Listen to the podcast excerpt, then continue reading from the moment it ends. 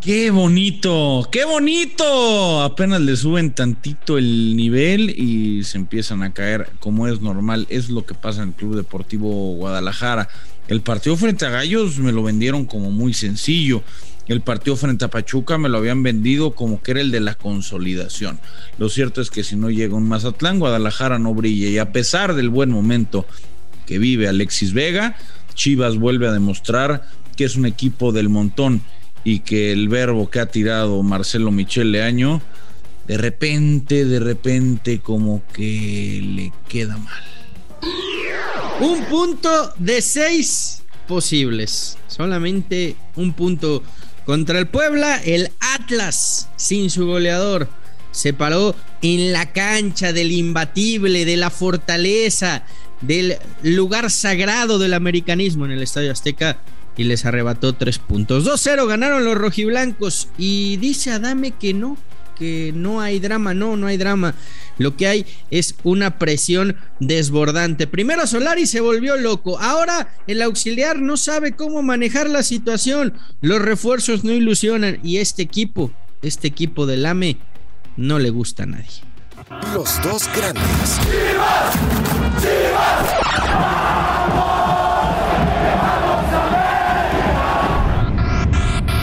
podcast con Fernando Ceballos y Raúl El Pollo Ortiz, exclusivo de Footbox. Hola, ¿qué tal? Y sean todos bienvenidos a los dos grandes, Pollo. Eh, me gustó, me gustó lo que decías el, eh, fin de semana, eh. me gustó lo que lo que pusiste en eh, Twitter, y sí, sí es cierto, pues, pues Puebla ya nos muestra que, fue un espejismo después de visto, de haber visto lo que pasó en el Estadio Azteca, ¿eh? me refería, me refería obviamente al Mazatlán, ¿cómo estás, mi querido Fer? no, no, no hablaba de, Puebla y, del empatito que alcanzaron a rescatar ese día. No, no, no. A ver, Puebla ha demostrado que es un equipo que, que pelea liguillas, ¿no? Es un equipo que en los últimos torneos ha metido a semifinales y que el torneo pasado, aunque tú lo ninguneaste, eliminó al Guadalajara y lo hizo con toda justicia. Oh. Después, es verdad, América no ha tenido un buen inicio de torneo, los refuerzos no han podido prácticamente jugar ninguno. Santiago Baño sigue demostrando una tremenda incapacidad para, para atraer a los, a los jugadores. Eh, a los refuerzos y está mucho más pendiente de lo que se dice en los programas y de lo que la afición pregunta y exige en redes sociales que, que cualquier otra cosa.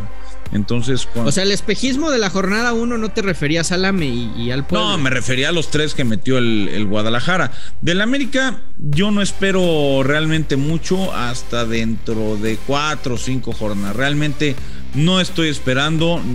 Claro, por supuesto que lo exijo, por, por, supuesto que me gustaría ver en la siguiente jornada a un mejor equipo, ver a Diego Valdés jugar, eh, porque pareciera que, compraron a un, a un camerunés que no se adapta a la altura. no, está lloviendo y tú ya estás abriendo el paraguas. No, no, el paraguas, yo te estoy diciendo lo que espero.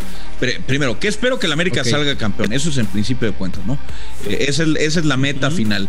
Pero no estoy esperando que el América funcione como como la afición y como Solari pretenden por ahí de la jornada 6 o 7, cuando los refuerzos estén adaptados, cuando los refuerzos ya puedan jugar, porque no pueden jugar, nomás jugó cendejas.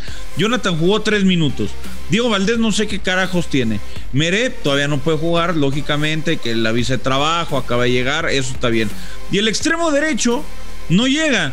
Y Santiago Baños está más pendiente de lo que se dice en la televisión y en la radio que de preparar al equipo, que de comprar a los jugadores. Bueno, Santi, Santi Solari, ponte a chambear y que jueguen algo.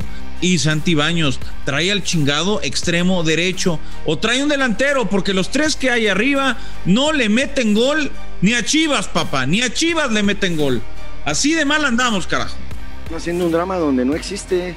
Se perdió un partido, estamos jugando la fecha, la fecha 3, tenemos pendiente la fecha 2. Les repito que el objetivo nuestro lo tenemos claro y el objetivo está intacto. Es un descalabro que nos duele, por supuesto. Era la presentación en el torneo en casa, también eso nos duele mucho a nosotros, como le duele a toda la afición. Pero esto todavía no termina. El torneo anterior éramos superlíderes todo el torneo, fuimos la defensa menos goleada junto con Atlas. Eso nunca lo dice nadie. Oye, este equipo del América me parece que ilusiona poco este equipo del América, yo, yo veo que, empieza a sentir ya, ya, ya un run run, una, una presión que está ahí. Lo, vimos en la jornada 1 con Solari volviéndose loco. Lo vimos ayer con Adame. Hazme el favor, pollo. Ahora es culpa de la prensa y, somos nosotros los que estamos exagerando. Somos nosotros los que estamos haciendo un drama. Pues yo veo una América que, no, ¿eh? no convence y no ilusiona al americanismo. Que mi cuerpo no tiembla de ganas al verte Mira, el americanismo está caliente, el, americanismo está caliente, Fer, y, creo que está igual de caliente que lo pueden estar eh, la afición de, los hermanos. Cuando te traen refuerzos y no inician, cuando te eh, se sabe, se filtra que están buscando jugadores y no los firman, cuando tus delanteros no anotan, pues obviamente te vas, te vas calentando, ¿no? Y después hay que decirlo, y, creo que con todas las letras, el arbitraje eh, no ha sido correcto para nadie, ¿eh? Para nadie, no, no me refiero nada más en contra de la América. El arbitraje es un arbitraje que jode partidos. Yo hablaba con un amigo por ahí de las 11.30 de la noche, el día sábado, y decía, es que tanto el gato Ortiz como como César Ramos Palazuelos, nos jodieron los partidos de Monterrey Cruz Azul y el del América contra el Atlas, porque se inventan cosas, porque la cagan partido tras partido y no hay consecuencias para el arbitraje. No te digo que el América perdió por el arbitraje, pero te joden el partido, te joden el final de lo que pretendía ser un cierre agónico en el que América iba a tratar de, de matarse por el empate, en el que dicho sea de paso, el, portero Camilo Vargas anduvo muy bien, sacó un par de balones muy, muy buenos. Se confirma como uno de los mejores porteros de la liga. Eh, Atlas gana con justicia, pero expulsan a Viñas. Después no es ni para ir a revisar un posible penal, que si no era penal, de menos era obstrucción. Y tenía que ser a dos toques dentro del área. Pero lo increíble es que el arbitraje le sigue dando en la madre a todos los partidos de la liga, no solamente al América. Pero al América en la jornada 1 le expulsan a Roger por una segunda patada cuando antes le habían dado un codazo en la cara. Entonces lo que digo es, señores árbitros, pónganse a chambear. No, no, no es beneficiar o joder a la América, a las Chivas, al Cruz a Rayados, a Tigres. Es hagan su chamba correctamente. Para eso, para eso tiene el chingado bar. Pollo, nunca pensé que iba a decir esto, pero creo que ya hay un equipo que pesa más en la comisión de arbitraje que el América. ¿eh? ¿Quién? El Atlas. No tengo pruebas, pero tampoco dudas. Y Santos no. Porque a Santos no le pasa sí, pero pues es que el. el, o sea, ayer a Santos. Los intereses, eh, los intereses en, común están en Atlas, acuérdate. Pero. Pero no sé. No sé, no sé, no sé, no sé, no sé. Yo te diría que pesa más, yo te diría que está pesando más el Atlas que el Guadalajara, porque el Guadalajara es el que se había beneficiado en los últimos años. De hecho, eh, si tú, a ver, si hubiera alguien que, que, lo documentara, ojalá alguien lo documente, pero en los últimos 5, 6, 7 torneos, te podría afirmar que uno de los equipos más afectados de la liga es el América, sin duda. Y yo no sé. Tampoco exageres. Yo no sé. Una, cosa que yo no, sé tanto y no te digo que, no te digo que el más. No te digo que el más. Uno de los más. O sea, yo no sé si es ese afán de demostrar que, que el América no pesa en la comisión y por eso lo joden, o si de plano hay mala suerte y lo joden a tiro por viaje. Oye. Y, podemos recordar finales, partidos, eh, eh, en un millón de partidos te podría recordar. Un millón de partidos te podría recordar. Cerrando el tema. No te digo que el América pierde con Atlas por el arbitraje. ¿eh? Ojo, eso lo quiero aclarar. No, no, no, pero, pero. pierden por incompetencia en ofensiva y porque el Atlas supo matar en el momento adecuado. en esta sí te doy la derecha, que creo que la, la de Viñas, muy rigorista, ¿eh? Muy rigorista la, la, la expulsión. Siete partidos sin ganar de Solari, cuatro derrotas, tres empates. Los últimos siete no ha podido ganar, apenas tres goles los que ha marcado su equipo. Creo que eso del frío en la cima los entumió bastante, ¿eh? porque, porque de verdad que este equipo no, no, no camina. No te puedes, no te puedes guiar, no te puedes guiar por, por, lo que pasó el torneo pasado para, para unir este, ¿no? En cuanto a los partidos. Eh, sí podrías ligar torneos en los que el América no es campeón y muchos equipos no son campeones. Ahora, este equipo, el América, va a cambiar, va a cambiar eh, una vez cuente con eh, el equipo completo. Ojalá, eso es lo que se espera, eso es lo que los refuerzos tienen que, eso es lo, que los refuerzos tienen que aportar yo por lo pronto vi un equipo entumido del frío que, que, no juega, no juega mucho, que digamos. Oye, cinco minutos, hombre. Cinco minutos le faltaron a Chivas si hubiera ganado el partido contra el Querétaro. qué carajo. Qué carajo. Oye, fíjate que yo, yo soy de los que, y te lo he dicho en este podcast, en este espacio, yo soy de los que aprueba y de los que le gusta que vengan técnicos nuevos, mexicanos, con, propuestas distintas, ¿no? No me gusta que se les llame vende humo nada más por decirles vende humo, pero de pronto dan unas respuestas, Fer. O sea, lo de Marcelo Michele Año, a ver, sí le ganó al Mazatlán, contundente, ¿eh? tuvieron 10 minutos de, de, gloria donde metieron tres goles. Después en Pachuca se entumió, ¿no? Pachuca sin hacer mucho los, liquidó y el error de Gudiño terminó el suicidio, pero con Querétaro, neta, con el Querétaro, de locales, o sea, después de lo que vimos con Mazatlán y con cuadro completo, con el piojo de inicio, con Vega en estado de gracia, ¿no esperabas algo más?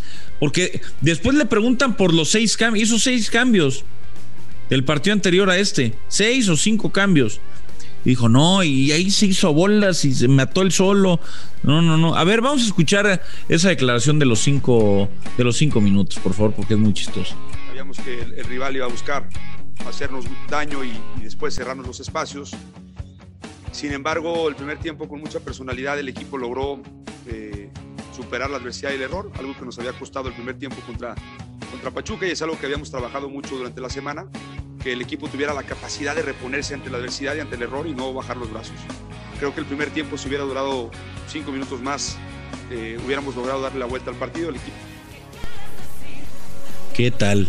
A ver, Pollo, ¿cuántos, cuántos técnicos no, no, han, no han vivido en el fútbol mexicano del verbo y de hablar bonito? Entonces, si, si hay tantos y tantos extranjeros que han venido y el verbo les ha funcionado, pues creamos en Marcelo Michel. Yo te dije, yo, yo soy uno de los escépticos que, que, Marcelo ha, convencido. Además, a mí sí me gusta la propuesta de Chivas. En eso creo que ha mejorado. El equipo, por lo menos, es, es agresivo, busca ir al frente, intenta. Le falta gol, evidentemente, y, dudo mucho que con Ángel Saldívar lo vayan a encontrar. Y lamento decirte que con Irizar tampoco lo van a encontrar. Entonces, sí, sí, sí es un tema sí es un tema, es, eso es un yo no digo que Irizar sea Maradona, porque no tiene gol, porque Alexis es muy buen jugador, pero, pero no tiene todo el gol que este equipo necesita, porque el Piojo Alvarado van a estar engancharse, pero tampoco es un goleador, porque los volantes de primera línea tienen calidad, pero no tienen tanto gol.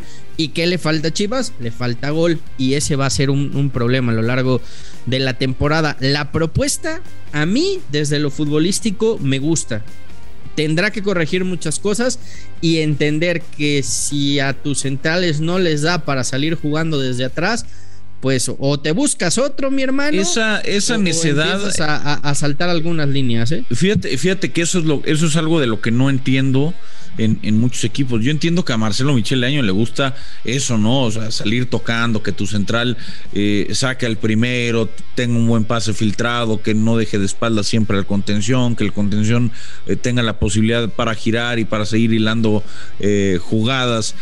Todo eso lo puedo entender. Pero perdóname, con los centrales que tiene Chivas no lo pueden hacer. Para eso está Mier pero Mier, entre que se lesiona, entre que no anda, entre que no cuenta, pues no puede. Con el, con, mi pollo, que lo quiero mucho. El pollo con todo. El, pollo lo intenta. Pero no lo hace mal. a ver, ¿eh? pero no es un especialista, lo intenta. No, pero, entregado. Pero, sabes que el pollo, el, pollo, a diferencia de muchas veces de lo que pasa con Olivas y el Chiva, es que sabe sus y, si, sabe sus limitaciones. Y si no puede, salta la línea. ¿eh? Él sí le vale madres y hace lo que tiene que hacer. Eh, pero sí, eh, la verdad que, que Olivas y el Tiva les está costando y, en eso es un, factor que tendrá que, que, trabajarle año en cuanto a la salida y el gol.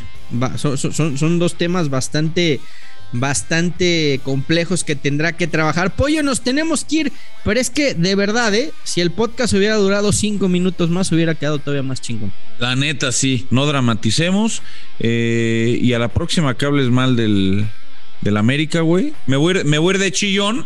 Porque como no me gusta que critique, que me critiques ni critiques a mi equipo. Vámonos, pollito. Entonces, ya, ya, ya estás avisado, ¿eh? Ya estás avisado, no hagas drama. Los dos grandes, un podcast con Fernando Ceballos y Raúl El Pollo Ortiz, exclusivo de Footbox.